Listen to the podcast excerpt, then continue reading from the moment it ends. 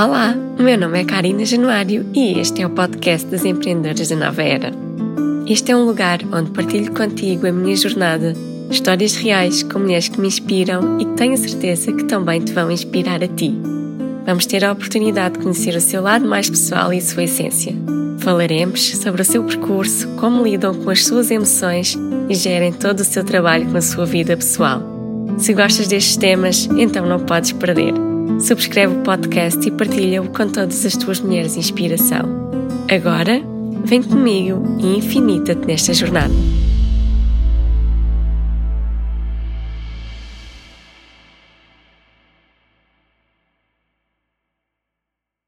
Olá, bem-vindas a mais um episódio do podcast. Hoje trago-vos um ser do mundo, um espírito livre e uma alma rebelde. Depois de ter passado por um momento bastante desafiador, ela sente que chegou o momento de partilhar a sua verdade e sente mais do que nunca que está conectada consigo.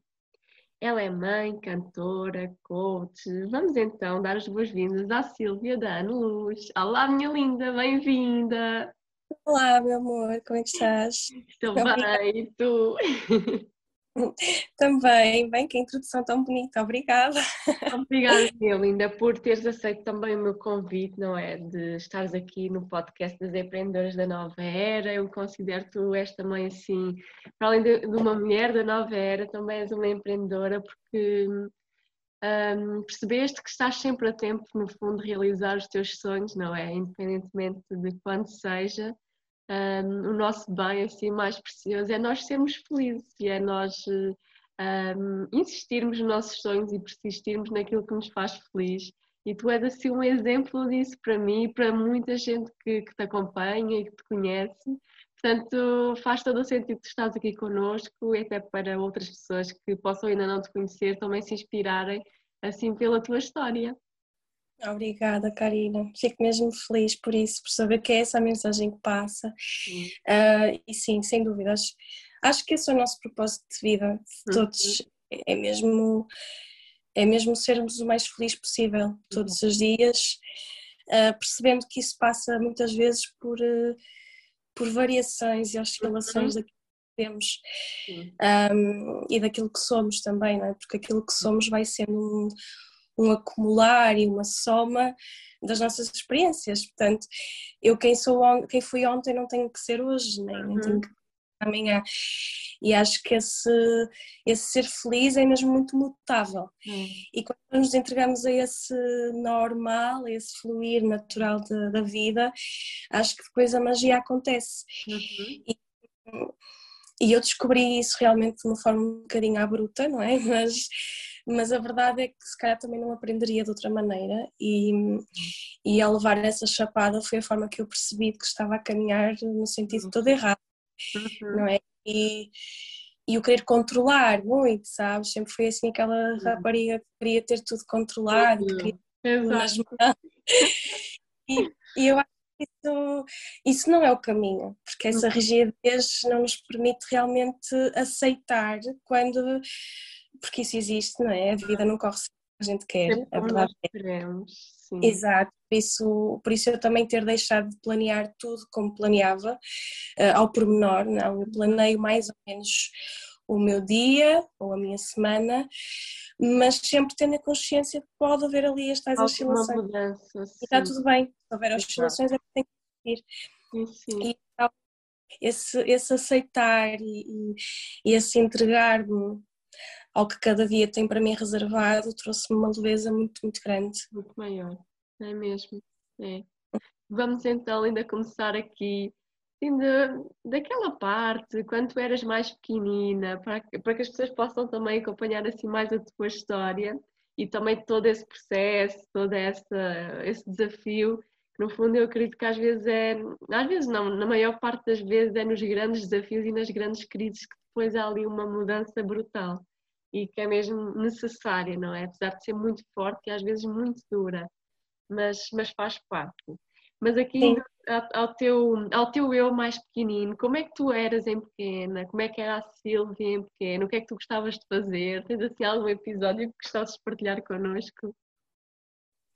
Olha, eu diria que, que a Silvia em pequena era, aquilo que eu resgatei não é? há, há poucos uhum. anos. Há poucos anos. era criança muito, muito, muito feliz, sempre a sorrir. Um, e, esse, e, e eu, eu, sinto sempre que a fazer os outros sorrir também, porque ninguém estava ninguém estava triste ou parado à minha beira, portanto, uhum. ou estava a dançar ou estava a rir das minhas palhaçadas, portanto, assim, a sensação que eu tenho é que a minha criança era realmente uma criança cheia de vida, sabes? No, no bom sentido da, da expressão. E, e, muito sonhadora, sempre fui muito sonhadora, muito. Um, sempre acreditei em princesas, uhum. eu acho que o Pai Natal existe, portanto. um, ou já existiu pelo menos algum senhor de barbas que era realmente uma pessoa muito bondosa, muito generosa e que a partir dessa pessoa se criou toda uma, uhum. uma simpatia do Pai Natal. Mas eu, eu uhum. acredito piamente que existiu, sabe? Então eu acho que esta ilusão ingênua e esta esta genuinidade também que, eu, que, eu, que eu tinha enquanto criança, felizmente eu tenho conseguido realmente resgatar ao longo dos últimos 4, 5 anos. Uhum. Uh, e então quando o meu filho nasce, mais ainda, né? Uhum. E, e, agora, ao longo do tempo, depois foi-me perdendo um bocadinho desta, desta, desta leveza que eu tinha enquanto criança, desta, uhum. deste espírito, sabes, livre, porque era o que eu era. uh, e sou hoje, mas que já durante muitos anos eh, não, não o fui, deixei de o ser, deixei essa parte de mim escapar. Uh, mas é curioso porque, como fiz esse trabalho em relação à minha criança interior, um, quando eu falo dela, quando eu olho para ela, quando eu a trago, o que me vem é isto que eu te acabei de dizer. Então é, é, mais, é mais uma prova para mim de que realmente o trabalho tem sido bem feito porque aquelas feridas que, que, que existiam estão, estão realmente curadas, percebes? Uhum. E, e, pronto, mas sim, a Silvinha pequenina era assim uma criança com, com muita energia para dar e vender e sempre, sempre com um sorriso, sempre. Boa, é, é bom quando nós somos assim crianças, não é? Porque depois, mais tarde ou mais cedo, nós vamos sempre tendo essa parte de nós, não é? Essa essência e vamos resgatar isso.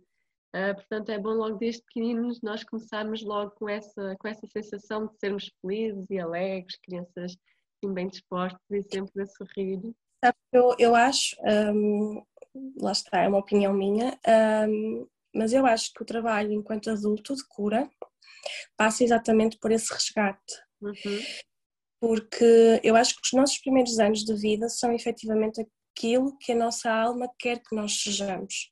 Uhum. Ou seja, a, a, nossa essência ela está lá definida nos primeiros anos de vida e, e, essa essência devia nos acompanhar sempre, percebes? Porque Sim. é esse caminho de alma que nós vimos cá no fundo viver. Uhum. Uh, claro, depois existem N de coisas que nos fazem desviar daquele caminho e quando nós não temos efetivamente uma, um apoio ao nosso, ao nosso redor que, que, que nos ajude, não é? Que nos auxilie a não desviar não desviar. Sim. É?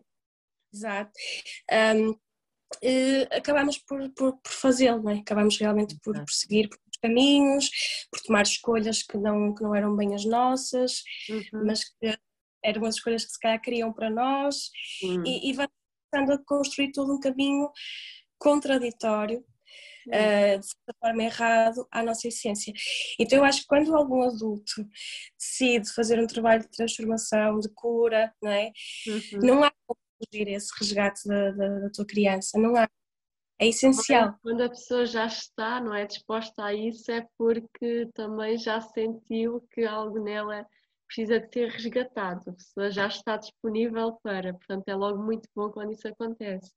Sem dúvida, sem dúvida ela já tem a consciência de que alguma coisa não está bem, não é? Ou, ou que falta ali qualquer coisa e quando ela já, já se expõe a isso, as coisas acabam por fluir depois tão bem melhor, já não é assim um choque tão grande. Quando a consciência, o processo já iniciou. Exato. já está a pedir ao universo que queres mudar. É, mesmo. Lugar. É Portanto, o processo começou, já, já começou. Está, sim. A partir do momento que começamos a fazer as perguntas, não é? As tais perguntas, quem sou eu, o que é que eu quero fazer, sou feliz, não sou feliz. Já, já não queres estar. Sim, é? é? porque já estás no outro caminho daquilo que estavas, se calhar, anteriormente. E é muito giro quando isso acontece.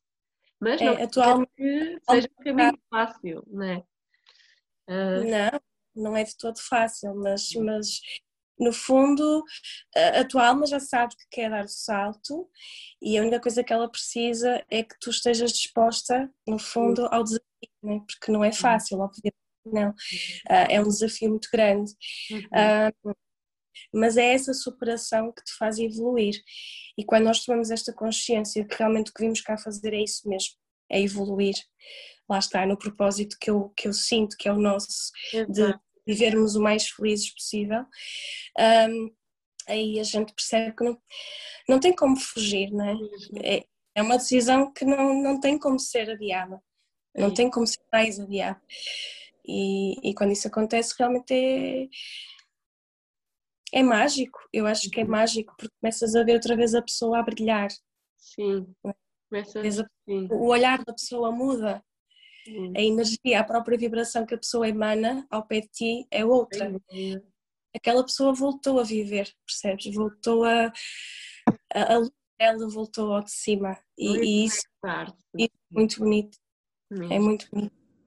E fala-nos então, Linda, do teu percurso, como é que assim tudo surgiu, como é que, como é que tu chegaste à música, ao coach, como é que foi assim o teu percurso? Iana, ok. Um... E resumidamente, pronto. Olha, eu, eu comecei por estudar música muito novinha, pronto, lá está. Como eu era também uma criança com lá muita energia e eu cantava sempre, sempre dancei e uh, eu acho que, que os meus pais acabaram por ver ali realmente uma, uma aptidão, não é? Para, para as artes Pronto. E, um, e resolveram inscrever-me no conservatório em Braga, na altura, tinha seis anos, e entrei, pronto, fiquei, fiquei lá no, no conservatório, onde estudei do primeiro ano ao décimo segundo, portanto foi a minha única escola. Uhum. Um, e então desde sempre tive coro, uh, tive piano, que foi o meu instrumento principal até ao meu nono ano, eu tive balé também, porque a escola também tinha balé. Era uma escola muito sim, completa. Muito fixe, sim. Porque não é como é, ter essas escolas tão completas. Não, é aquilo que eles chamam de ensino integrado, uhum. Eh, que é mesmo integrado, ou seja, está tudo na mesma escola. Nós temos que ter aulas de, eh, eh, de matemática, português, né? as, as, as curriculares normais, pois. mais não tínhamos que as ter na escola regular e depois as disciplinas de música ir ao conservatório, não, era tudo no mesmo sítio. Isso é o que eles chamam de uma escola de ensino integrado. E depois, à, parte disso, ainda tinha outras atividades extracurriculares, uh, como o balé e, e, e, outros também, tinha desporto, pronto. E então eu acabei por ser muito privilegiada nesse aspecto, porque a nível de formação eu sempre tive uma formação muito completa e ao mesmo tempo eu olhava para todas as disciplinas de igual forma, percebes? Porque era a minha escola, ou seja, nem o português nem a matemática tinham mais importância, por exemplo, que a formação musical, porque era a mesma escola. Um, ou que o piano, não é? Portanto, eu tinha que, eu tinha que me gerir muito bem para poder uhum. estudar e, e, e, ser o melhor possível em, em tudo. Um, ao mesmo tempo, claro, a nossa carga horária era muito maior, é? eu passava a minha vida na escola, como costumo Oi. dizer, Sim, entrava às oito e meia da manhã e saía às vezes às seis ou sete, portanto quando chegava a casa já era praticamente fazer os TPC, jantar e dormir, uh, por isso a minha vida foi durante muito tempo na escola, percebes? E, e depois a escola também tinha muitos projetos, um, ah, fazíamos musicais, sabes? Fazíamos muitos concertos viagens de estudo, portanto, eu sempre fui realmente uma, uma, uma abençoada nesse aspecto. Eu, eu agradeço muito a formação que tive, agradeço muito aos meus pais por me terem dado uh, essa oportunidade na altura e ao mesmo tempo sei que também me construiu muito enquanto ser humano, intelectualmente, acho que foi, acho que foi preponderante. Um, para eu também desenvolver este olhar para a arte de uma forma muito mais. Mais sensível, mais observadora, não é? Sim, sim, acho que nos dá uma sensibilidade extra, sem dúvida alguma, o facto de tu estudares olhando para as disciplinas como um todo e não como umas mais importantes que outras, né? é diferente. Uhum. Um, pronto, depois fui fazendo o meu percurso, não é? Fui estudando e tal.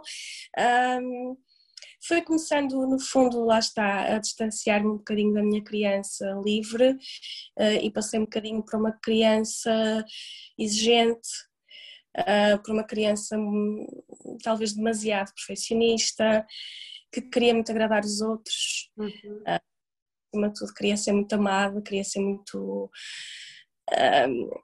abraçada, não é? Uhum valorizada e eu comecei a perceber-me que uma das, uma das coisas que me podia fazer distinguir e realmente ganhar todo esse amor era tirar boas notas. Uhum. E eu acho que comecei a entender realmente a escola como um peso muito grande, porque se eu tirava um satisfaz eu já chorava, pronto, e, e uma sensação de fracasso, um, quase que também eu acho que às vezes a escola tem um bocado este, este mau hábito de, de comparação e de competição uhum. interna, porque se pensarmos bem como as pessoas entregam os testes, a, a dizer em voz alta a nota de cada aluno, ou seja, uhum. isto já incute realmente em nós uma sensação de ah, aquele tirou mais uh, que eu. Começas é? a ficar com vergonha, não é? Começas a ficar assim. Sim, não deixa de ser uma, uma humilhação disfarçada, eu acho. E, e eu vivi muito isso. Talvez também depois são questões minhas, não é? Talvez não, de certeza, são depois questões minhas, não é? Um, lá está, esse tipo de, de, de, comportamentos, se calhar em mim tinham um efeito que no meu colega do lado não tinham um efeito algum. Portanto, isso depois também já vai da pessoa e, e determinadas aprendizagens que nós próprios temos que fazer. Mas na altura isso teve realmente esse efeito em mim, não é? De, de querer ser melhor, de querer ser sempre mais e mais e mais e mais e ter prémios e as médias. Pronto, comecei realmente a levar a escola de uma forma muito pesada e eu e aquilo que eu sinto é que a minha adolescência, pré-adolescência e adolescência, de certa forma foram muito condicionadas por isso, ou seja, eu não usufruí um, da minha da minha liberdade enquanto, uhum. enquanto adolescente, porque o meu foco estava realmente na, na, na é. Pronto, depois eu acabei por optar por ir para por continuar no conservatório, por seguir o, o secundário na área da música. Tive contacto com, com alguns projetos exteriores, na altura no Porto, e, e tive o contacto com a ópera. E eu acho que é isso, é um bocadinho o meu encontro com a voz, mais, uhum. pronto, profundo, não é? Ah, porque já tinha, já cantava desde sempre. Mas acho que ali que se deu assim um bocadinho o clique de perceber que o piano uh, me condicionava mais à parte musical, mais à parte da, da expressividade através das mãos e tudo isso, mas o canto dava-me ainda mais, uhum. porque tinha eu apreciar a palavra, uh, porque depois tinha toda esta parte cénica, da, da dramática, né? Uhum. Uh, que me fascinou, é? na altura fascinou-me. Esse primeiro contacto com a ópera foi realmente muito. Eu rendi-me àquilo. Um, e percebi que o canto me, me dava ainda mais e que era realmente aquilo que eu queria mesmo fazer, era aquela exposição, era, era estar em palco, era as luzes, era as palmas, sabe? Era assim. Muito nova, tiveste já no fundo o sonho, não é? De quereres vir a Sim. ser cantora. Estamos a falar de 14 anos, portanto, Sim. tinha 14 anos quando isto aconteceu. Um, e claro, na altura os meus pais sempre me apoiaram, nesse aspecto a minha família foi sempre, foi sempre muito, muito importante, esteve sempre lá, uh, mas ao mesmo tempo, claro, ao início mostraram um bocadinho de preocupação, porque pronto, uh, as artes a gente sabe que são um bocadinho instáveis e, e nem, nem sempre nem sempre os pais veem aquilo como um futuro promissor, não é bem, não é? Não é bem um trabalho normal, não é? Não é um trabalho normal. Exato, e, e, pronto, ao mesmo tempo faziam-me algumas perguntas, tens a certeza, é mesmo isso que queres? E a partir, a, a partir do momento em que eu disse que era realmente aquilo que queria, pronto, eles uh, concordaram, isso, yeah. concordaram, aceitaram e, e, e, e apoiaram. Um, e foi assim, Karina, pronto, estou no meu secundário em canto, fui, fui fazendo também alguns concursos já nessa altura, foi-me colocando constantemente à prova, ou seja, aquela exigência, aquela coisa de ser muito boa, ser o melhor possível, eu já, já nessa idade eu fazia, sabes? Uhum. Uh, e ao fim e ao cabo, o canto, como é um instrumento que está dentro de ti, um, acho que nós não somos muito preparados para isso. Ainda no outro dia falava com uma colega sobre este assunto. Porque eu acho que num conservatório nós devíamos ser mais do que a técnica, porque tu ainda, se, ainda és muito novinha e a voz ainda nem sequer está completamente madura.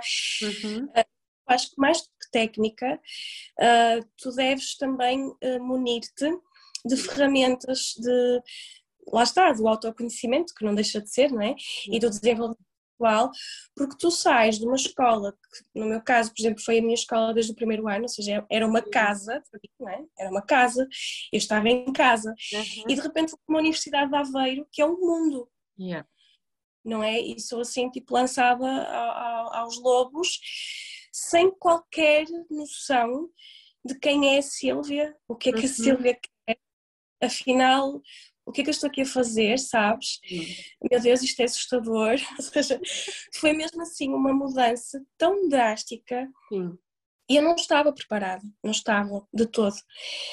E, e então foi assim um bocado um choque, porque a nível mental e a nível emocional eu não estava efetivamente pronta para ir para ali uhum. e para passar por certas provações que eu passei. Claro, como eu não estava pronta, aquilo afetou-me muito, não é? E, e eu acho que se dá aí, começa aí a minha doença uhum. emocional. começa aí no, no, no, no, no ensino superior. Ah, mas foste à mesma para, para música, não é? Para... Sim, fui para canto. mesmo para canto, sim. Licenciatura em música, mas a variante era canto. Uhum. E um, eu sabia que era aquilo que eu queria, isso estava completamente certo, mas lá está, as minhas escolhas, elas foram sempre feitas na base do medo. Exato na base do medo, que era, eu fiz uh, provas para as universidades todas em Portugal, porque eu tinha medo que não entrasse em nenhuma. Uhum. Mas imagina, é só fazer provas àquela. E não ficava naquela, depois não entrava em lado nenhum. Então eu fiz, eu fiz uh, provas em cinco universidades, foi muito desgastante, porque nós não temos uma, um exame que depois faz média e concorremos a tudo. Uhum. Nós temos que ir ao local, são as tais provas de acesso local, que é assim que eles chamam, e nós fazemos a prova prática, de canto e depois ainda fazemos mais três provas teóricas, História da Música, Formação Musical e Análise. Então, imagina, eu fiz quatro exames Sim. em cinco universidades. No espaço de dois meses. Uh, não é? Fui ao Porto, fui a, a Aveiro, Castelo Branco, Lisboa e Évora. Uhum. o resto do país final... todo, não foi? Sim, o país todo. E o meu final secundário foi isto. Foi muito, muito desgastante. E quando eu realmente entrei em Aveiro, uh, a minha sensação foi: eu entrei no sítio que eu queria, mas foi uma sensação mesmo minha, não é? Eu tinha trabalhado com aquela pessoa com quem fui trabalhar depois, com quem fui estudar, e a minha sensação foi: é esta pessoa que eu quero. Ou seja, eu não estava pronta para perceber que afinal não era, não é? Porque se eu se eu tivesse preparada, ou seja, se os meus olhos tivessem sido abertos para perceber que nas masterclasses os professores nos inibriam de alguma maneira porque querem angariar, não é? Eu tinha percebido que aquilo tinha sido um bocadinho feito, não é? Então eu não percebi. Para mim, eu fiquei encantada com a pessoa e disse em haver que estudar. E realmente a licenciatura para mim foi muito, foi muito dura eh, tanto que eu cheguei a, pensar várias vezes em desistir do canto, em sair e ir para outra área. Um, chorei muito, muito, porque foi aquela coisa de. Foi um ensino, ou seja, se eu já era exigente comigo, eu estava a uhum. receber lado uma exigência ainda maior e aquela, aquele conflito foi foi muito, muito intenso e, e, e eu, eu não, não consegui aguentar, pronto, não consegui gerir. E eu acho que falta ainda esta sensibilidade no canto, uh, tanto no conservatório como na superior, academias, o que for, tudo onde há canto, falta esta sensibilidade de perceber que o canto é um instrumento realmente interno. Não há como fugir uhum. de a pessoa se trabalhar ela própria também. Não há como trabalhar só a voz. Nós temos que trabalhar a voz, mas na extensão do ser humano. Sim. Para ali à nossa frente, sabes? Isso não existe.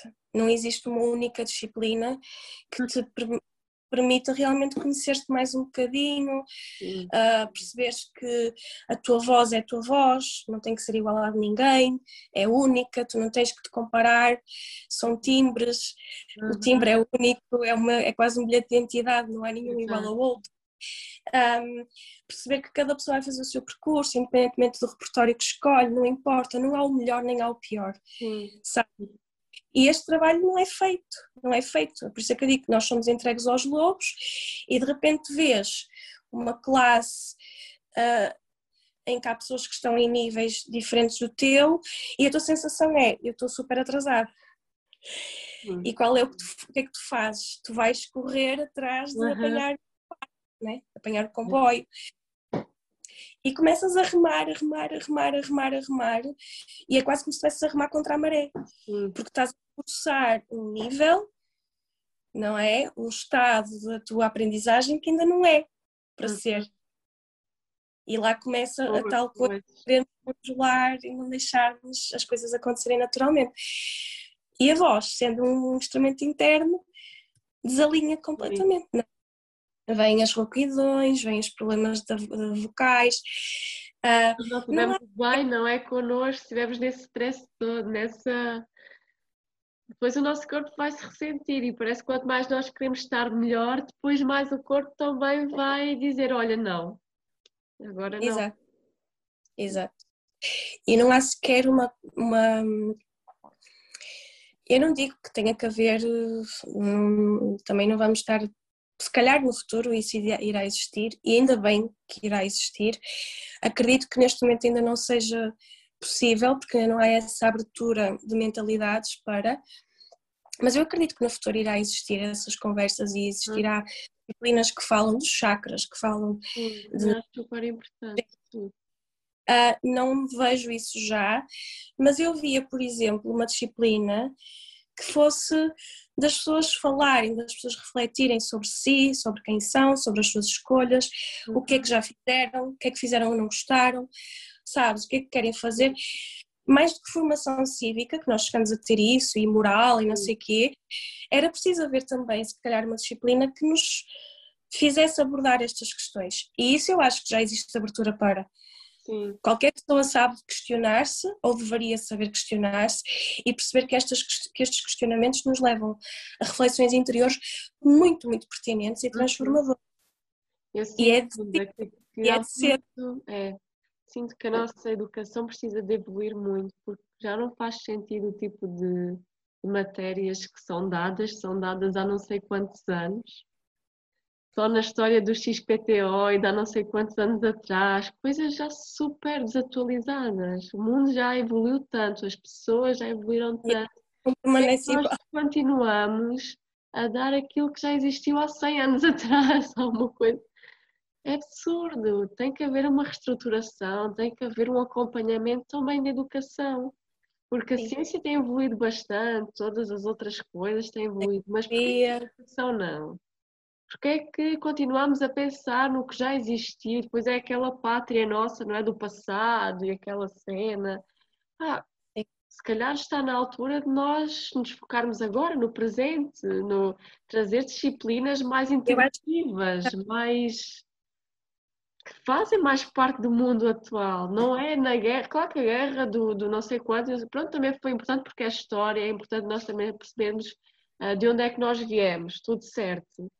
Uh, mas também não é só pensar no que já foi, nessas coisas, se calhar também está na altura de educação começar a trazer essas, essas partes de, de nós, de quem é que nós somos, o que é que nós gostamos, uh, como é que nós descobrimos os nossos dons, os nossos, os nossos talentos, ver essa parte assim mais integrativa, não estar só à procura fora, não é? E mostrar só o que foi, foi o que já existiu, mas uhum. sim nós em nós, algo que nos faça refletir, até mesmo para podermos escolher o que é que nós estamos, gostaríamos de ser quando fôssemos maiores. Porque depois essa também é mais uma grande questão. A maior parte das pessoas vai, escolhe quase ao calhas, eu sei lá o que é que eu quero ser. Muitas vezes, passado 10 anos, ainda nem sei o que é que eu quero ser, até quero ser tantas coisas. e está tudo bem com isso, não é? Eu acho que está tudo bem com é, Às vezes também existe muito essa, essa premissa de que tu com 18 anos já tens que saber o que é que queres. Uhum. Aliás, antes, já com 15 anos, escolhes a tua área curricular, uhum. ali já dás uma sentença àquilo que vai ser a tua carreira. Uhum. E, e não tem que ser assim, não, não tem que quando alguém me diz, ah, eu já estou mais ou menos há dois anos à espera de entrar para o superior porque ainda não sei muito bem o que quero. Qual é o problema? Não há problema nenhum.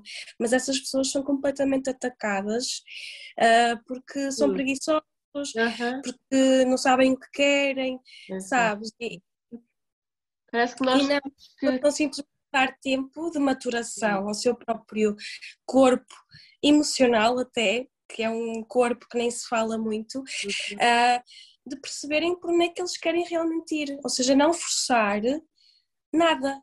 Porque o que vai acontecer é que se calhar até vão forçar, vão para aquele curso e depois não vão gostar, passar dois anos já vão sair. Então esses dois anos são muito mais uh, melhor investidos num trabalho interior. Uhum. Eu não vejo problema nenhum absolutamente nisso. E acho que mesmo alguém que não concorde com isso não deve dar sequer a opinião, porque é a vida das outras pessoas. Mas estavas a falar de educação e eu queria só dizer-te uma coisa. Eu acho que a educação no nosso país, porque eu não posso falar de fora, não conheço, mas a educação no nosso país mostra exatamente a rigidez estrutural, ou seja, as estruturas rígidas, por assim dizer, que nós temos realmente cá, na nossa sociedade. Porque para mim é certo, a base de uma sociedade é a educação. A base de uma sociedade é a educação. E a nossa sociedade tem, de facto, tradições e preconceitos muito enraizados. Uhum. Preconceitos que eu acho até feios ou absurdos já na altura em que estamos, no século em que estamos.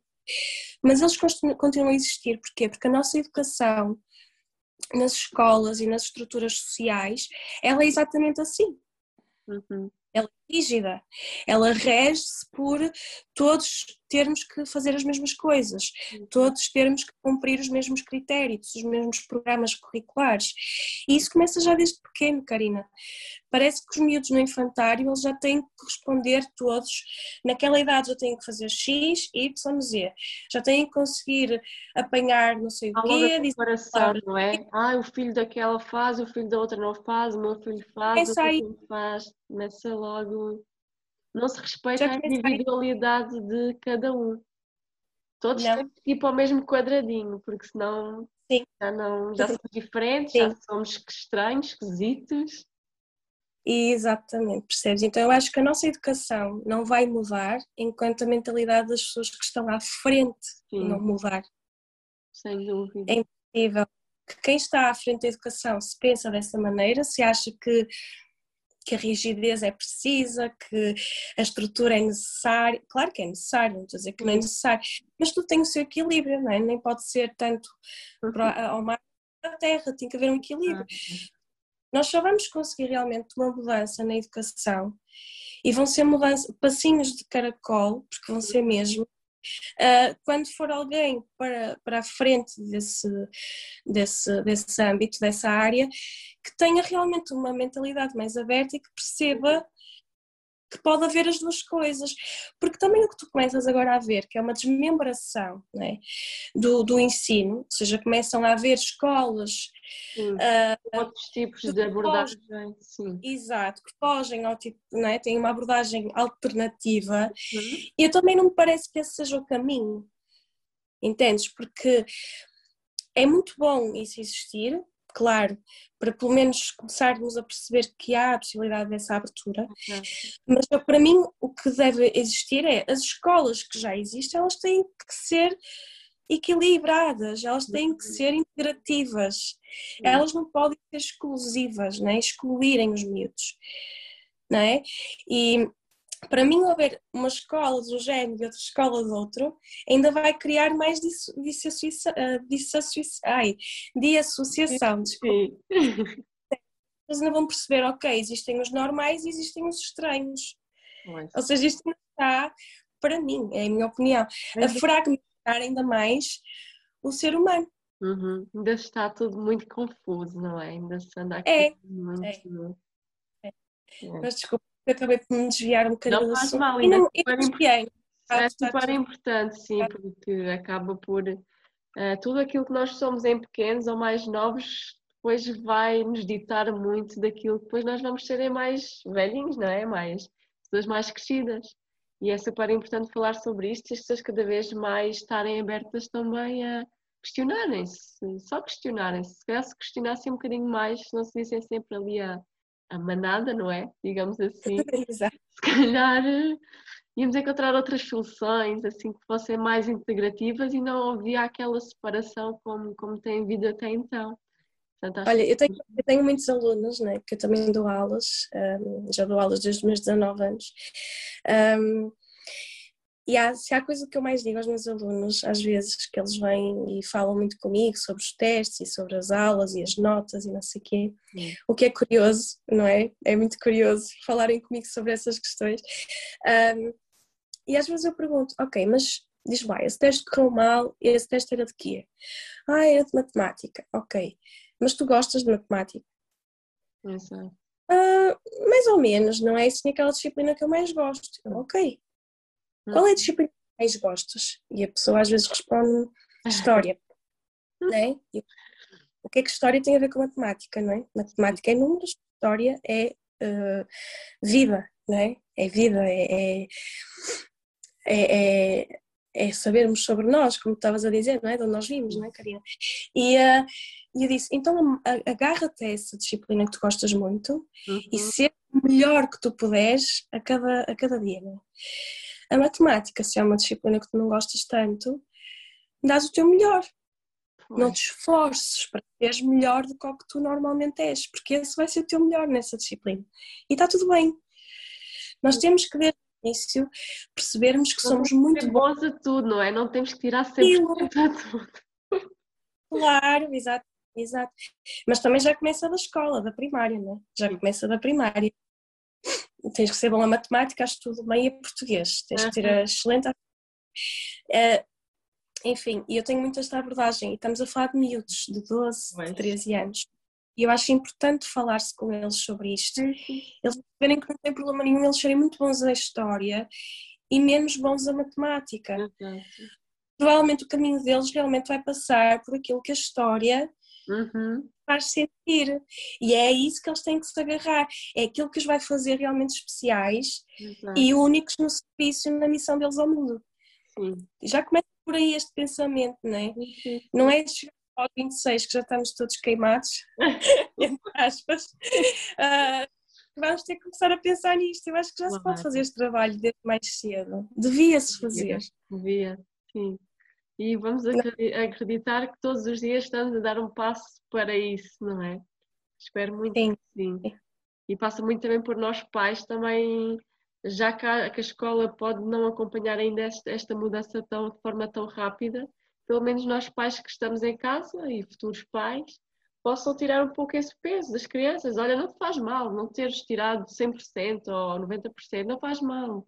Está tudo bem, olha, dá o teu melhor sempre, mas não fiques triste porque tiveste uma nota inferior à do outro. Passa também muito os pais por ter essa, essa abertura é. também com, com, as crianças. Exato. É. Como é que foi, Linda, o teu percurso até chegares agora ao dia de hoje?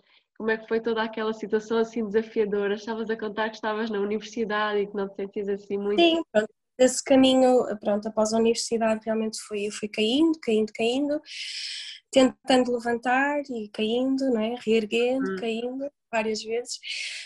Um, e, um, e ao fim e ao cabo, eu acho que, que foi um acumular de, de, de, de feridas, como eu estava a dizer, emocionais, um, até que cheguei mesmo pronto, à doença, não é? E, e, e o meu corpo físico não, não suportou mais, eh, não aguentou mais hum. continuo e tive que parar, né? tive que parar e esse encontro, eh, essa paragem foi realmente um encontro, um encontro, foi a, no fundo a oportunidade que eu tive de olhar para as coisas, de confrontar-me comigo mesma, uhum. de parar de me mentir, de parar de, de fugir, né? de parar de fugir.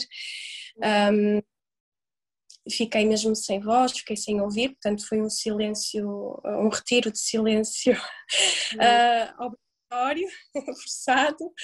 Uh, mas foi assim, eu costumo dizer, Karina, que foi o melhor que me podia ter acontecido mesmo. Não estou a dizer isto, quem me conhece sabe e, e já me conheces um pouquinho, né? E para mim, a minha recuperação, o eu estar hoje curada, saudável, uhum. sem tomar medicação há um ano e meio, nenhuma, zero, medicação que seria para a vida toda. Uhum. Um, ainda chego ao hospital e sou tratada como uma doente crónica, portanto, o meu histórico está lá, não é? Mas eu, para mim, o facto de estar hoje como estou foi realmente graças a eu olhar para a doença como uma benção. É óbvio que eu tive um momento de rejeição, é óbvio que eu tive um momento de dizer não quero isto, porque eu, não é? o papel de vítima, Sim. é normal, eu passei por isso, passei por uma depressão, claro que sim, tomei muita medicação, mas o clique deu-se realmente quando eu percebi, não, eu estou doente uhum. porque eu consegui chegar aqui. Então o que é que eu preciso, o que é que eu preciso perceber através disto? Sim. É? Vou-me deixar ficar aqui no lodo, não é? Vou-me deixar agora ficar aqui nesta, neste lixo, porque não deixa de ser um lugar de, de, de, lixo, de tóxico, ou vou realmente perceber a mensagem que a vida me está a querer dar e, e renascer, é? voltar, voltar a viver de uma forma diferente. Uh, porque realmente se eu, se eu voltar a fazer as escolhas que fazia, vou, vou chegar ao mesmo sítio. Isso às vezes é uma coisa que nós temos que perceber, é mudar é mesmo mudar. Sim. Não é mudar só uma coisinha ou duas e continuar ali. Vamos continuar no mesmo sítio. Se eu quero sair daquele sítio, eu tenho realmente que reestruturar, redefinir, ressignificar a minha vida, as minhas escolhas, a forma como eu me, me comporto perante os outros, me comporto perante mim mesma. E a doença deu-me tudo isso. Portanto, eu não posso olhar para a doença como um obstáculo. Não foi um obstáculo. Na altura eu entendi como um obstáculo, não é? Entendi, tipo, eu quero, não é? Tinha concursos, tinha coisas, estava numa forma uh, muito, muito, enquanto atleta, enquanto artista, estava realmente numa forma muito alta e, e com uma rodagem muito grande, com muita coisa a acontecer e de repente eu fiquei assim, tipo, ok, porquê é que eu estou a parar agora? Não hum. posso parar daqui a um ano, depois de tudo isto acontecer? Não, tinha que ser naquele momento. Um, e hoje eu não vejo, hoje, já há uns anos para cá, eu não vejo a doença como um obstáculo. Para mim a doença foi uma benção. E esse entendimento da doença dessa maneira, eu acredito que está na base de realmente eu ter recuperado. O meu corpo saiu da dor não é? Saiu da vítima, saiu da, da coitadinha, que muitos, que muitos de nós, quando estamos doentes, eh, ficamos ali. Porque temos o amor das pessoas, não é? temos a atenção, temos o, o colo. Uh, e isto às vezes pode ser vicioso. Uhum. Porque todos nós queremos o amor, todos. Sim. Todos nós queremos ser amados. Uh, e quando há alguma coisa na nossa vida que nos permite receber esse amor, quase de mão beijada, tu nem tens que pedir. Portanto, quando estás doente, as pessoas dão-te amor assim, Oi. de caça, entre aspas. Sim. E estás ali numa situação mesmo incrível, aquilo é brutal, não é? Quer dizer, se o centro das atenções, uou, o nosso ego está ali assim mesmo uhum. top. Então vou-me deixar estar aqui porque isto é fixe, fazem tudo, não é? Quer dizer, uh, ao mesmo tempo tu tens que sair daí, porque esse amor não é saudável. Sim. É um amor que tu vais perceber que. Uma dependência, não é? É, é um amor gera dependência, então não é saudável, não é verdadeiro, não é totalmente verdadeiro. Uh, às vezes até é porque as pessoas têm pena de ti e até estão a dar Exato. porque acham que dar. Ou seja, ao fim e ao cabo, tu vais começando a perceber que tu não consegues filtrar o que é que é verdadeiro e o que é que não é. E tu percebes, não, o único amor que é verdadeiro é aquele que vem de mim própria. Uhum. Eu tenho que resgatar esse amor. Eu tenho, que, eu tenho que recuperar esse, essa, essa valorização interna, esse poder pessoal que nós temos quando nascemos, tal e qual. Mesmo. Tu não tens nenhuma criança que não seja segura de si mesma. Uhum. As crianças são sempre. Não é? Pelo menos ali 3 anos de idade, ali 2, 3 anos, há de alguém que lhes diga não, elas vão, não é? Logo. Dizes não, quando elas vão mais rápido. Ou seja, há ali uma personalidade e um caráter muito bem vincado, Exato. sabes? E, e, e, e- nós temos tudo isso dentro de nós, tudo. Aliás, isso foi uma das coisas que, uma das aprendizagens maiores que eu tive, deixar de procurar fora, deixar de procurar fora, inclusive é o amor, Uhum. tu- se tu te nutrires e se tu tiveres esse amor realmente dentro de ti, Sim, à tua volta vão estar as pessoas que tu precisas, as pessoas certas. sim, E o amor que tu realmente tens que receber, ele vai chegar, exato. mas tem que começar dentro. Tu não podes querer receber o amor dos outros se tu própria não te amas. Uhum. Impossível. Se tu te achas feia, se te achas gorda, se tens, achas que a tua pele é oleosa, se achas que o teu cabelo não sei o quê, ah, sabes, se achas que a tua barriga é flácida, se as tuas pernas são tortas, os teus joelhos. Como é que tu vais receber o amor verdadeiro de alguém que vem de fora? Não vais, Sim, não vais. Desenganem-se. Ah, portanto, o teu amor tem que começar de dentro. Tens de começar a amar os teus joelhos tortos, tens de começar a amar as tuas pernas eh, flácidas ou a tua barriga gorda, Sim. porque és tu. E tens que perceber que as tuas escolhas também te podem fazer chegar a um lugar diferente, só depende de ti. Sim. Ok? Se a barriga está flácida, vamos lá trabalhar. Uhum. Vamos lá fazer alguma coisa para que ela deixe de ser flácida. Exato. Se eu quiser, não é? Porque se eu Pois, gostar da nós barriga temos sempre a flácida, opção, não há é? nenhum. Portanto, nós, nós temos é que fazer essas escolhas de forma a sairmos daquele lugar que não gostamos, Sim, para nos amarmos mais, para, para estarmos de bem connosco, para, para sermos realmente felizes, para sermos inteiros ah, e parar de procurar fora. O que vem de fora vai chegar a nós se o que tiver dentro estiver alinhado. sim. E vem até a doença- melhores coisas do que aquelas que estávamos à espera muitas vezes, não é? Quando depois começamos a fazer esse trabalho, vêm pessoas muito mais alinhadas connosco, também muito mais verdadeiras. Em a vibrar, a vibrar na mesma frequência, não é? Sim. ressoam exatamente connosco. Vamos continuar, se calhar, a atrair pessoas que, são- que vão ser só aprendizagens, Sim. vão ser só lições, parte, não é? Faz parte aqui do, do jogo da vida. faz parte do caminho e começas a olhar para essas pessoas com, com gratidão, porque vêm ajudar-te a evoluir mais um bocadinho. Isso também foi uma coisa que eu aprendi, porque eu queria, lá está, como eu queria ser muito amada, eu queria ter 100, 200, 500 amigos. Adorava. Hoje não. Eu hoje não preciso disso. Eu sei que posso ter só 3, 4, 5, não importa. São os meus. Sim, São a quantidade não é sinónimo de qualidade, não é? Nós às vezes pensamos muito nisso, ah, quanto mais pessoas tivermos, quanto mais coisas tivermos. mais felizes somos. Yeah. não. E Hum. depois, Lina, diz. É como o dinheiro. Eu Acho que podemos ver o- o- os amigos são abundância. O Hum. dinheiro é abundância. A saúde é abundância. Portanto, Hum. eu olho para a abundância no todo. No todo, Ah, as coisas. Uhum. E então eu percebo que, tal como os amigos, ah, o dinheiro é exatamente o que nós precisamos.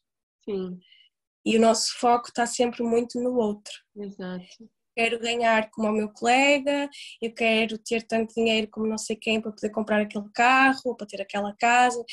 Nós não focamos a nossa energia enquanto uh, financeiro, não é? Enquanto abundância de dinheiro, não focamos dentro. Ou seja, o nosso foco está sempre fora, em tudo. Vamos sempre a pensar, sim. Preciso disto, E preciso disto, quando nós focamos, quando nós focamos dentro, quando nós focamos realmente naquilo que nós precisamos, o dinheiro que nós precisamos para ser felizes vai chegar. Uhum. Se é menos, se é tanto ou se é mais que o outro, não importa. Sim. Importa o dinheiro que eu preciso para ser feliz, para ter os meus prazeres, para ter os meus luxos, sim. ah, para ter as minhas, sabes, as minhas coisinhas ah, que Uhum. se calhar até são um bocadinho fúteis, uma coisa ou outra.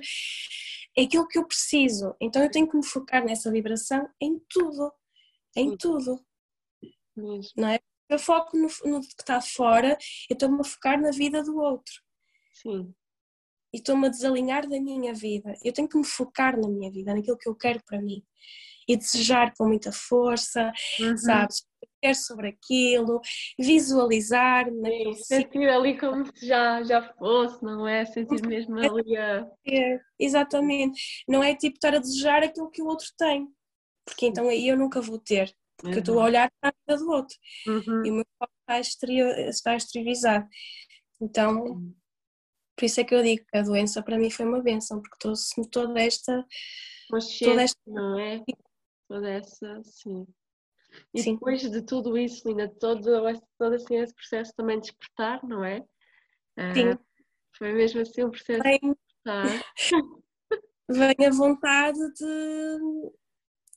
A minha sensação foi: eu tenho muita coisa dentro de mim, eu preciso de uhum. partilhar isto, eu preciso de alguma maneira sabes, colocar isto. Eu já escrevo desde sempre. Como é que foi? Mas, Como é que surgiu assim a tua veia mais empreendedora? Como é que foi depois? Sim. Opa, eu, eu tinha cadernos e cadernos e cadernos e cadernos e a minha sensação foi, eu não posso continuar a guardar só isto para mim. Hum. Eu tenho que de alguma maneira partilhar isto. Como? Um, claro que o meu estado mais débil e, e, e, toda, a minha, não é, toda a minha situação de saúde eu acabei por por perder os sítios onde trabalhava, né? as pessoas precisaram de me hum. substituir. Eu tive dois anos quase e meio de, de baixa médica, não é? Uhum. sem poder realmente trabalhar não é? e, e, e para, para, garantir alguma, alguma estabilidade às, às, às entidades patronais. Uhum. Então as pessoas precisaram me substituir, obviamente eu fiquei sem trabalho. E quando eu volto ao ativo, propriamente, eu não tenho nenhuma visão, não é? nenhuma perspectiva de nada. Uh, mandei currículos, mandei coisas, mas além de os, os, locais onde eu já estava estarem preenchidos, locais que precisavam de alguém, eu tinha um histórico, não é? Podia ter uma crise. Ou seja, não era propriamente uma uma funcionária muito credível, pronto. Que eu podia ter alguma crise da doença e ter que me e então as pessoas simplesmente diziam-me isso, né? Olha, Silvia, desculpa, mas nós temos de ter alguém que saibamos que podemos contar a 100%. E isto é outro conceito, Karina, porque ninguém pode dizer que está a 100%. Claro. Ninguém. Sim, sim, Isto é outro... para amanhã qualquer pessoa pode ter um stress qualquer e... Qualquer, qualquer. E o facto de tu ter estado doente não implica que tu sejas uma... uma uh, não é? Doente, não é? Sim ou que sejas doente para sempre, ou, ou, que sejas pelo menos uma pessoa menos uh, apta do que outra. Tu podes ter as tuas competências na mesma. E ainda existe muito esse preconceito que as pessoas que passam por algum problema de saúde depois vão ficar então debilitadas para a vida, podem ter uma recaída, pronto. Realmente nós vivemos isto e fala-se muito pouco disto. Uhum. Mesmo pacientes oncológicos e não sei o quê, nós depois deixamos de ter as oportunidades que as outras pessoas têm, sabes? E, e, não é justo, eu acho que não é justo. Mas enfim, isso foi um parênteses. Uh, a verdade é que eu percebi que tinha que me reinventar, não é? E que não podia estar à espera que as pessoas começassem outra vez a acreditar que eu era uma boa funcionária, não é? Uh, e houve uma amiga minha que me disse: Olha, porque é que tu, tu tens tanta coisa escrita, porque é que tu não lanças um blog? Claro que ao início vai ser uma fonte rentável, tudo começa de zero, mas quem sabe se por aí até não, não é? Não nasce alguma coisa muito bonita. Escreves bem, as pessoas gostam de te ler, ok, uhum. pronto. De certa forma, começou ali a nascer um bichinho. Acontece que eu engravido, não é? Uh, e então esse projeto acabou por ficar um bocadinho na gaveta. Uhum. E foi florescendo dentro de mim, claro, à, à semelhança do Mateus. Uh, mas, claro, eu quando soube que estava grávida, percebi que queria viver a maternidade. Ponto. E dei-me à maternidade de coração, porque foi uma benção ainda mais abençoada do que as pessoas possam imaginar. Não era suposto ter engravidado, estava em tratamento, era suposto até que, que ficasse estéril. Uh, portanto, a gravidez era de todo o quadro menos esperado. Uhum. E quando eu engravidei, eu percebi realmente que o universo me estava a dizer: não, estás no caminho certo. E para mim aquilo foi realmente um momento que eu tinha que viver, tinha que desfrutar da minha gravidez. Então o projeto acabou por ficar um bocadinho na gaveta. mas ele foi, foi também nascendo dentro de mim, como o Mateus. E porquê ano luz? Porque ano e luz, né? Luz porque para mim a palavra luz tem, tem um simbolismo muito, muito grande. Eu tive muito na minha sombra e encontrei-me com muitas das minhas sombras e sinto que foi a luz que depois também eu resgatei, uhum. que já de mim, mas que eu resgatei, uh, que me mostrou o caminho, sabes? A, a tal expressão a luz ao fundo do túnel. Uhum. Para mim faz todo sentido. Não que as minhas sombras não me visitem, não que eu não continue a trabalhar as minhas sombras, porque existe sempre essa dualidade na vida. Uhum. A vida é dual, portanto, nós temos que começar a descomplicar e a desmistificar isso.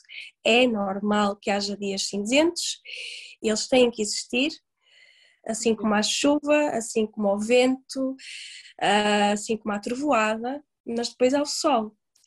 Então as sombras existem, mas depois há a luz. Mesmo. E essa luz dá-nos fé, essa luz dá-nos esperança, sabes? Um, então a luz tinha que existir no nome, obrigatoriamente. e depois ano luz, porque a expressão, eu procurei muitos nomes, ui, estive à procura, escrevia e depois não era aquilo, até que encontrei a expressão ano luz e pensei assim, pera, ano luz faz todo sentido. Porquê? Porque eu andei várias vezes, várias voltas, né? foram vários anos, até encontrar realmente a luz. E eu acho que todos os anos nós podemos realmente ter essa luz, encontrar o nosso ano-luz. E foi muito por aí, não é? Uh, o dar à luz, é? uhum. foi o dar à luz o Mateus, uh, foi um ano-luz para mim, o, o, engravidar só, o uhum. ser mãe. Uh, no ano seguinte, eh, de nascer o Mateus, no ano seguinte, eu começo realmente a, a olhar para o projeto, nasce um outro, uma outra luz na minha vida. Portanto, eu acho que a nossa vida pode ser realmente feita destes anos-luz, estás a perceber? Então o nome fez-me todo sentido. Um, e a ideia era começar como um blog, lá está. Só que depois. Um, não sei, as coisas foram acontecendo muito naturalmente. Eu fui experimentando terapias em mim, que depois disse: Não, eu quero fazer isto com outras pessoas, eu quero trabalhar com outras pessoas. Eu sinto que a minha voz não tem que ser só escrita, eu posso falar, eu quero muito chegar aos outros. E, e pronto, e começaram as redes sociais, depois as redes sociais eu fui, fui fazendo formações à parte e percebendo que realmente havia aqui três áreas que me eram muito especiais, que me eram muito significativas na minha própria recuperação, no meu próprio processo e o que eu queria levar aos outros. O Reiki foi o meu primeiro encontro, foi a primeira terapia com a qual eu realmente me, me liguei. Sim. Sim, relacionei muito, muito, uma forma, foi uma relação muito forte desde o início. Um, depois houve o coach, eu percebi que através do coach eu podia fazer a diferença.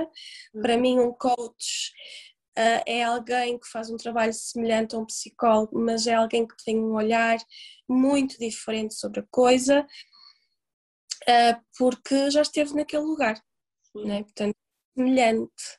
Uhum. Uh, eu tive com vários psicólogos, tive com vários psiquiatras e a minha sensação era sempre que eu era um ET, não é? Estava muito mal, era uma pessoa maluca. Eu acho que um coach, a primeira sensação que eu tive quando recorri a um coach foi: não, tipo, eu sou uma pessoa normal, ok? Hum. Eu estou a uma fase em que eu preciso realmente de ajuda, preciso de conversar, às vezes até é só desabafar, hum. a deitar fora. Uh, e depois as ferramentas que nos são dadas para nós podermos realmente lidar com tudo isto, com os tais dias cinzentos, com as tais trovoadas, uh, com os tais medos e, e bloqueios. Então, para mim, o coach fez muito sentido ser também uma base do meu trabalho.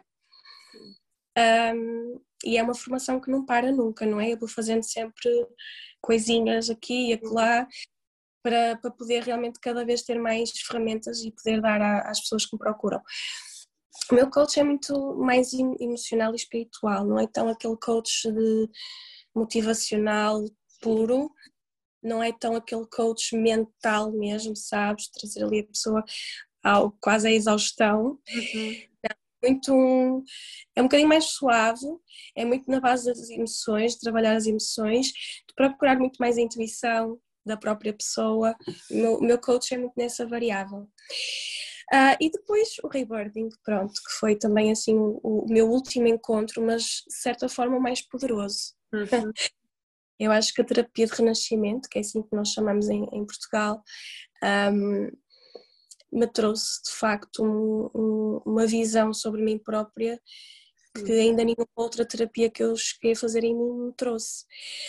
E eu fiz o meu ciclo, né? fiz o meu processo de, de, de renascimento e foi tão poderoso que eu percebi que hum. aquela era a minha casa. E, e o rebirthing é muito a minha casa, é muito é muito a terapia de onde eu parto, quase sempre parto daí para trabalhar com as pessoas. Porque é muito isso, é o regresso a casa. É o regresso. É um regresso, é um regresso a ti própria, a tal tua essência, a tua, a tua criança. Perceberes de onde é que tu te desencontraste e desencaminhaste da tua criança, sabes? Uhum. Aquela criança que tinha todos os sonhos e mais alguns, aquela criança que tinha todo o poder dela dentro de si, que acreditava que tudo era possível, sabes? Nada é impossível para aquela criança. Conexão, ela se é? perdeu. É acreditar, é? sim, acreditar que ainda existe, que ainda está é, dentro. É que nós nos desconectamos daquela criança e poder ir a esse local para recuperarmos e então voltarmos a acreditar em nós, voltar a resgatar esse poder pessoal todo que está, que está lá adormecido. Um, fazer as pazes de certa forma connosco, com a família, porque há muitas há ali muitos perdões por, eh, por também por trabalhar, uhum. Uh, próprio relacionamento. O reboarding é realmente uma terapia muito, muito, muito completa. Exato. E a minha, o meu trabalho assenta sobretudo nessas três. Nessas três. E como é que é esse o teu dia, Silvia, esse o teu dia de empreendedora? Tu agora normal, trabalhas normalmente em casa? Como é que, como é que geres assim o teu tempo? Olha, isto dá muito medo, não é? Já. Uh, deixares uma coisa que tens certa para de repente seres eh, autónoma e uhum. há muito medo porque depois vem aquelas crenças todas também do dinheiro, não é? Como já falaste um bocadinho. Um, é muito engraçado porque eu acho, eh, hoje acho que tu não precisas de trabalhar muito para ganhar muito dinheiro. Tu precisas de estar no sítio certo, uhum. com a uhum. energia certa e, e, o dinheiro que tu precisas ele vai chegar porque é o teu valor, é o universo a, a valorizar-te a missão que tu estás a, a, trazer ao mundo. Portanto, a minha, a minha visão das coisas mudou completamente. Mas quando eu comecei a empreender, não é? Quando eu me lancei assim, pronto, sozinha, uh, houve muito medo à mistura. Portanto, ninguém pense que, que está com é medo, é só... tem que ir. Não, vão na mesma, vão na mesma. Acreditem muito que vai dar certo. Um, e assim, eu trabalho essencialmente agora no meu consultório, né, porque eu aluguei, aluguei um espaço, uh, de certa forma senti que em casa uh, uhum. não, não queria tirar as coisas, mas comecei por trabalhar em casa, não, não tem problema absolutamente nenhum, não é? Criei o meu cantinho, com toda a energia direitinha, com, pronto, todos os dias fazia a minha preparação uh, e fui trabalhando em casa até que comecei a ter a possibilidade de poder eh, ter um outro espaço exterior e para mim fez-me todo sentido, uh, sabes, não misturar as coisas um, e filo. Então, uh, pronto, atualmente, mais ou menos há sete meses que estou realmente mais a trabalhar nesse, nesse consultório. Um, tenho muito presencial, mas também trabalho muito no online. Online, sim. Sim, faço muita coisa no online. Era também uma, uma espécie de, de tabu que eu tinha meu, que online não era assim tão não era assim tão pronto, no funcional, mas pronto, realmente foi, foi algo que eu desmistifiquei dentro de mim, porque é realmente claro que não é a mesma coisa em, certa, em certos aspectos, não, obviamente que não, tenho que, tenho que claro. confessar minha sensação. Acho que há coisas que presencialmente têm outro impacto. Nós sentimos de maneira diferente, não é? Sim. Sim, podem ir a um nível ainda mais profundo. Agora, que o online funcione, funciona. E que o trabalho pode ser feito, pode. Também acho. Se a pessoa for comprometida, não é? Porque também depois parte muito daí. Sim, a pessoa também tem que interiorizar também o processo, não é? Também não pode. Entregar, ah, ter com aquilo que está a fazer, não é? Aquela escolha foi daquela pessoa, quero fazer isto, então tem que se comprometer. Se esse compromisso existir, o online funciona nas maravilhas, é, é funciona perfeitamente, resulta. E isso também foi um, um, um deslargar da, da, da minha, dessa minha ressalva e, e, bloqueio que tinha com o online. Uh, e tem sido assim uma experiência muito boa porque tu tens os teus horários, uhum. tu tens no fundo uma és tu que geres a tua, a tua, a tua semana, a tua estrutura é uma, acho que é, uma, é um privilégio mesmo podermos, um, podermos ser nós a decidir as coisas e, e a tomar as rédeas das, das, situações. Compreendo que haja pessoas que têm alguma dificuldade com isso ao início, eu também tive, uh, porque estava muito habituada a trabalhar para alguém, ou seja, estava sempre naquela coisa da, da ordem, não é? Tipo, a tarefa então, ao início, esse planeamento foi realmente um, desafio para mim, mas existem muitas pessoas que nos ajudam, existem muitas coisas agora online também, Sim. programas de, de, planeamento, de nós percebermos como é que podemos ser cada vez mais uh, organizadas e estruturar as nossas semanas. Uhum. Uh, por isso é só uma questão também de pesquisar um bocadinho porque existem imensas almas generosas hoje em dia que nos ajudam nesses aspectos uh, e portanto é mesmo só não não ter realmente os, os medos vão estar lá, mas é o não ter esse, esse nos impedirmos a nós próprios, porque só nós é que nos. É, nós, só nós é que normalmente nós é que nos limitamos às coisas, não é? Exato, começamos logo a pôr problemas em tudo e não, é mesmo descomplicar. O problema existe, ok, mas vamos resolvê-lo da melhor forma e procurar as respostas e as ferramentas certas, porque existe muita coisa agora à nossa. Uhum à nossa disposição. E, e, uma coisa é certa: se nós temos a, a sensação que é aquilo que queremos, então temos que ir à luta. Sim, É? é mesmo isso. E, e, empreender, acho que é dos atos mais corajosos que existe. Uhum. Um, e como é que tu vês assim as empreendedoras agora da nova era? Tanto soube falar assim nesta nova era. Como é que tu vês as mulheres agora nos dias de hoje, principalmente as que estão agora a empreender? Olha, eu acho que é uma mulher muito mais uh, segura de si mesma, independentemente de todos os receios e medos que possam existir. Uh, acho que é uma mulher que vai realmente uh, atrás de si mesma. Uhum.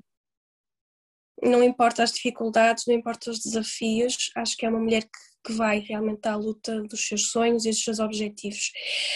Um, e esta coragem que vem, que vem realmente do, do ouvirmos o nosso coração uh, é, de, é, é, é, de, é de parabenizar, sabes? Porque a mulher foi durante muito tempo vista quase como o sexo fraco, uhum. a pessoa que tinha que, que tomar conta da casa, dos filhos, ou seja, as tarefas que eram dadas à mulher não eram propriamente aquelas de crescer na carreira ou de crescer profissionalmente, sentir cada vez mais realizada no mercado de trabalho. Eram muito aquelas de, de se dedicar à família, não é? De se dedicar ao ser mãe. Uh, só que há toda uma parte da mulher que também não pode ser calada, não é? E que, e que cada vez mais está a vir ao de cima. Então, acho que esta nova era está a dar realmente a oportunidade às mulheres de se afirmarem, de se assumirem. Um, e tem sido muito bonito de ver este crescimento, este florescer do sexo feminino, ao mesmo tempo que uma coisa não invalida a outra. Tu podes ser mãe e podes ser na mesma mulher uh, empreendedora. Uma coisa uhum. não. Uma coisa não. não eu não deixei de ser mãe. Mãe, ser mãe para mim é realmente o, o, o meu. Eu nem digo profissão, porque eu não acho que seja profissão, é, é uma benção, é, uma, é algo que eu quero ser todos os dias. Sim, sim. É? Agora, o meu filho não é impedimento nenhum, pelo contrário, o meu filho é o meu motor. Exato. Ser mais um, eu própria, porque é isso que eu quero passar-lhe. Mesmo. Eu quero que ele veja através da mãe que ele tem que ser sempre ele próprio, que tem que correr sempre atrás dos sonhos dele, nunca desistir, nunca achar que não é capaz ou que não, que não é suficientemente bom para chegar ali. Não. Se ele trabalhar, se ele quiser muito, se ele se dedicar, Sim, se ele empreender. Não é? Sim. Para mim, o empreender é isto: é tu aprenderes a ser cada vez mais tu própria e empreenderes a tua energia, a tua dedicação. Para mim, uhum. empreender é isto. Um, é o que eu quero que ele veja amanhã fazer. Para um dia, enquanto adulto. Exatamente. Portanto, para mim, ser mãe não me impede de ser tudo o resto. Uhum. Ser mulher, esposa, ser pessoa. É tal coisa, nós podemos, no fundo, ser várias coisas, não temos que, mesmo a questão do propósito, não temos que ser uma única coisa, não, ter, não, não temos que ter um único propósito, não é? Nós, ao longo da vida, podemos ter vários propósitos e está tudo bem não é por agora nós gostarmos de fazer isto, que amanhã, no fim de não sei quantos anos, temos que continuar a fazer aquilo. Eu acho que essa questão do propósito foi algo que eu abordei há pouco tempo na minha página, por acaso, porque têm, falam muito disso Sim, e eu propósito. sentido partilhar isso, porque para mim propósito, realmente, para mim propósito só existe um, que é ser feliz. Ser feliz, não é? Independentemente de... ser feliz. O que tu tens depois são as, as paixões podem ser entendidas como missões, né? Portanto, para mim, propósito de vida e missão de vida é isso. Estás bem, ah, estás bem. Então, é, as missões são aquilo que te vão fazer construir um propósito de ser feliz. Portanto, tu podes ter mais do que uma missão, podes ter é. mais do que uma paixão, é só uma, não é? E são essas paixões, são essas missões da tua, da tua alma, da tua vida, que te vão hum. fazer construir o teu real, real propósito, que é seres feliz. Sim. Para mim é propósito de vida. O ser humano nasce para ser feliz. Mesmo. Eu entendo dessa maneira. Sim, sim, é mesmo. Não, não adianta, porque toda a gente procura a felicidade no fundo, não é? Seja ela de que forma for, mas é a felicidade que procura. Depois cada pessoa vai ter que encontrar ali o seu, o seu ponto de, de, felicidade, o seu equilíbrio de felicidade, mas no fundo toda a gente quer ser feliz, toda a gente quer estar bem. E aí é então cada pessoa ir procurando esse o que é que é para si a felicidade, porque está tudo bem, não é? Há muito, é, é, há, há, eu digo muito às pessoas que me procuram para fazer as seguintes perguntas: é o propósito de vida é o que é que eu sou? Sou feliz? Não sou feliz? Não é? Uhum. Agora, o que é que eu posso fazer para ser feliz? E isso já é, não é? Ou seja, o que é que me vai ajudar a construir esta felicidade? Sim. Sim. É? Então, se eu estou num lugar que não me faz feliz, aquela não é a minha missão de vida. Eu tenho que procurar outra energia, outro lugar, é? outra profissão, outra, outra, outra ação na minha vida que me permite, eh, que me permita gerir. Sim, é outra coisa que porque no fundo isto é uma tentativa e erro. Nós vamos tentar a tentar o que é que. Sim. E não tem problema absolutamente nenhum, não é? De poder tentar algo e, e, não, e não gostar. Tudo bem, ok. Olha, já percebi que aquela não é, não, não é mesmo a minha Sim, vamos experimentar outra coisa. Sim. Exatamente. Não é um fracasso, não é um, uma falha. Nós é que metemos este peso todo é, em cima de peso de que tem que dar logo certo, não é? Ele tem que ser logo à primeira. Não tem, não tem, não tem. Tudo bem se não der certo. E dali, daquela experiência, podemos retirar sempre coisas, coisas muito uhum. boas. Não deixou de ser uma, uma aprendizagem, né? E, e é assim que nós temos que olhar para as coisas. E o que uhum. estamos a fazer hoje não tem que ser o que estamos a fazer daqui a 10 anos. Mesmo temos que estar a estabelecer estes planos a tão longo prazo, porque isso gera-nos uma ansiedade e uma ansiedade extrema uh, e extra àquilo que realmente tem que existir. Mesmo. É viver o dia de hoje e, e amanhã procurar ser mais feliz ainda do que hoje. É, é, é, eu acho que a minha, a minha vida passou a resumir-se a isto. É isso, exato. E então, ainda para terminar, que conselhos ou que mensagem é que sentes de passar a todas as mulheres que nos estão a ouvir e principalmente a mulheres empreendedoras que estejam agora a pensar em começar um negócio ou então que já, já tenham assim algo criado. Existe ainda muito este medo, não é? Este, o querer que resulte, o querer ter os seguidores, o querer ter reconhecimento. Qual é que achas que é assim, a mensagem que mais sentes de passar para elas? Olha, eu acho que o medo vai existir sempre, ok? Nós somos um, seres um, de luz, mas também de medos. E, e os medos vão estar sempre lá, portanto, não vamos acreditar, não vamos, no fundo, uh, pensar que os medos vão deixar de existir, eles vão estar sempre lá. E ainda bem, ainda bem que estão lá, porque eu acho que também são os medos que nos ajudam a ser cada vez mais fortes, uh, a tornar-nos cada vez mais. Um, a dar os tais saltos, não é? Que nos fortalecem, nos fortalecem. Uh, cada vez que eu consigo curar um medo, não é? Uh, ultrapassar esse medo faz-me cada vez mais forte. Então, ainda bem que os medos existem, pelo menos eu vejo desta maneira. Por isso, caro, a mensagem que eu posso deixar é: os medos nunca vão deixar de existir, mas eles vão nos tornar cada vez mais fortes. Então, uh, se nós tivermos esta perspectiva perante aquilo que é, uh, que é este crescimento normal e natural do empreendedor, então nós vamos caminhar no sentido certo, não é? E ao mesmo tempo, uh, sermos sempre verdadeiros. Eu acho que a verdade uh, faz realmente do nosso negócio e do nosso empreendedorismo especial, único. Uhum. Se nós formos verdadeiros, nós vamos estar realmente a transmitir a mensagem que é só nós.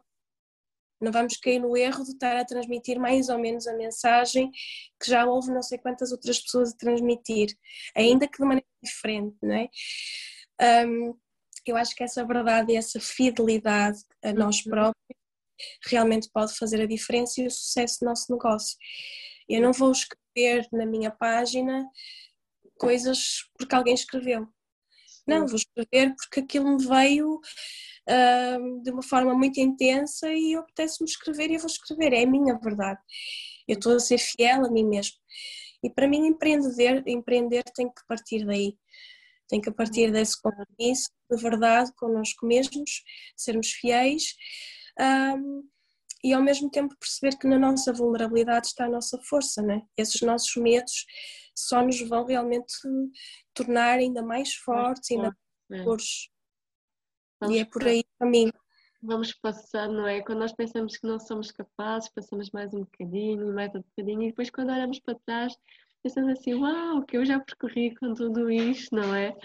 Portanto, é, é, ir mesmo com medo, é como eu costumo dizer, vamos mesmo com medo porque vai sempre existir a questão do medo. Então, porque é que nós devemos ficar paralisados a pensar no que é que podia ter sido e a pensar muitas vezes em pensamentos menos bons, não é? Que é o que acontece. E porque o nosso, o nosso cérebro parece só ter tendência a pensar em coisas menos boas. E então, Sim, pensar por detrás de tudo aquilo até pode vir uma grande oportunidade e o trabalho vai dar, vai dar o mesmo. Então vamos pensar que este passo vai nos aproximar de, daquilo que nós realmente queremos para nós, das pessoas que nós queremos na nossa vida. Não é pensando sempre que é um processo, leva sempre o seu tempo e, o, e é mesmo, leva mesmo um tempo, não é assim de um dia para o outro, mas que é possível. Então, Sim, é possível, é possível e só depende de nós, não Sim. depende mais de ninguém.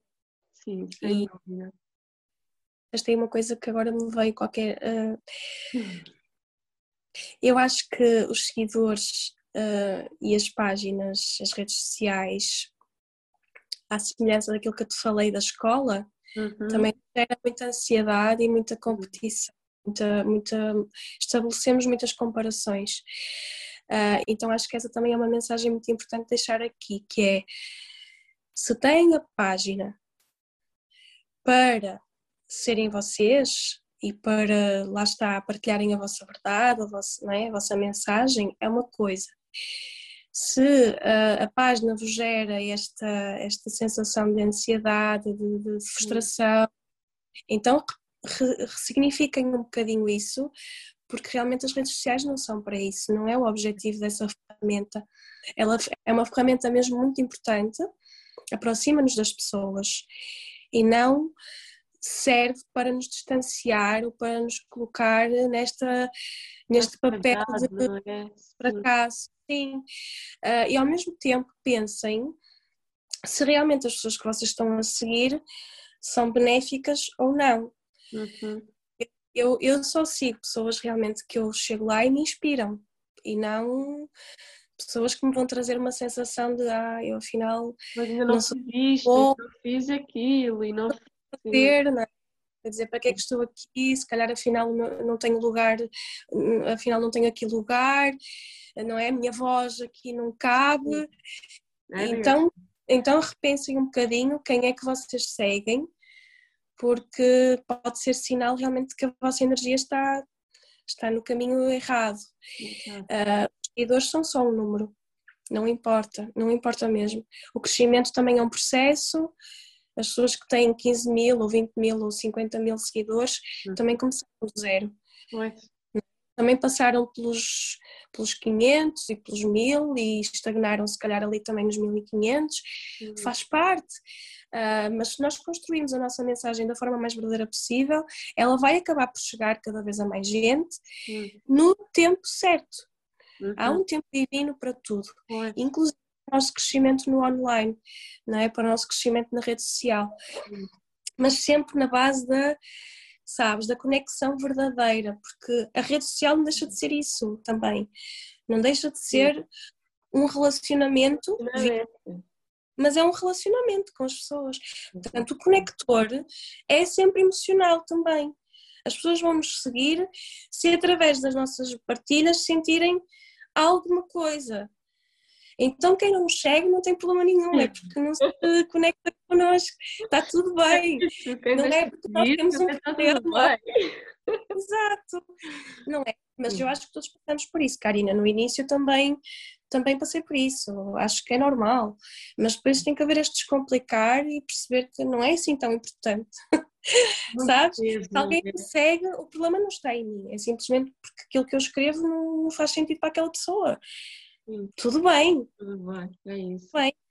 Temos mais leve também connosco, é tal coisa da rigidez, não é? Não sermos tão Sim. rígidas connosco e como estamos habituados a esta estrutura toda, não é? Temos que seguir assim aquelas. Agradar a toda a gente. É. é.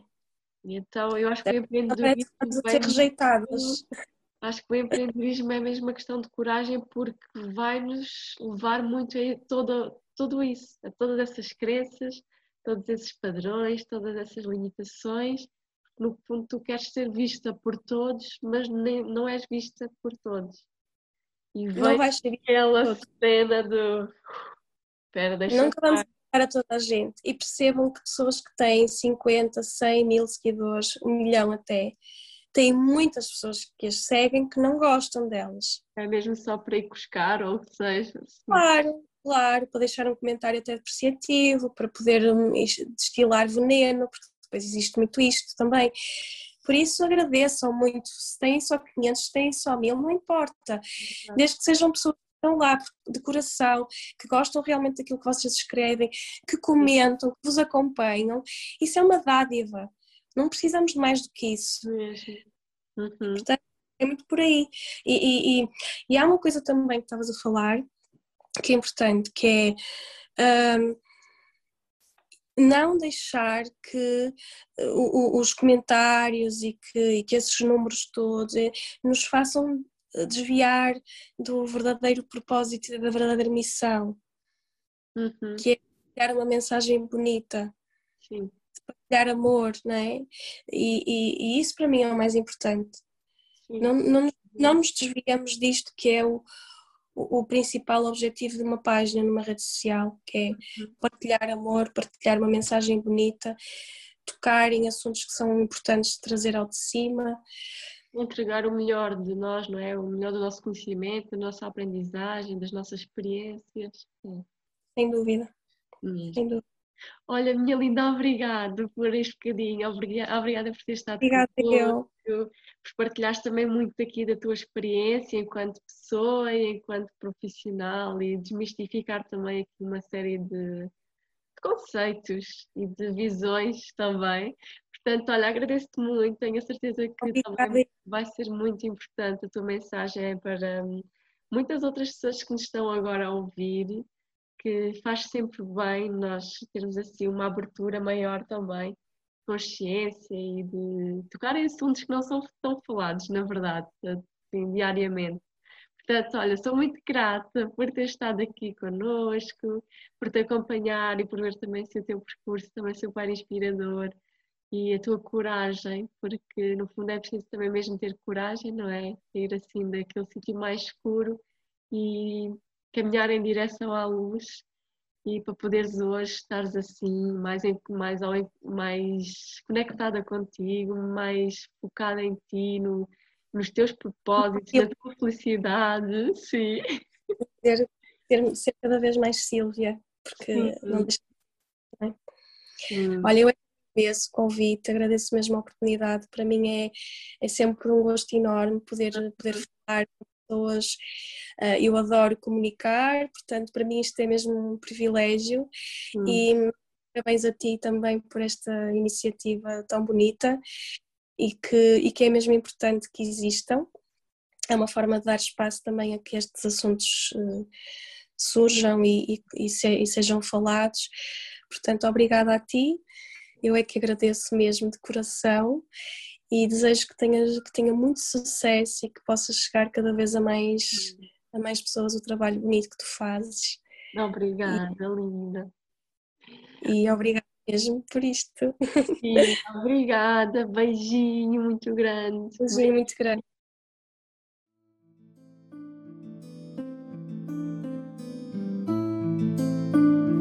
Obrigada por me teres ouvido e, sobretudo, por teres escolhido estar aqui. Para que este podcast possa chegar a mais mulheres empreendedoras como tu, subscreve e deixa a tua review na tua app de podcast. Envia-me as tuas sugestões para olá.infinita.pt para teres acesso às notas deste episódio e para estares a par de todas as novidades, vai ao meu site www.infinitat.pt. Acompanha mais de perto pelas redes sociais. E não te esqueças, infinita-te hoje e sempre.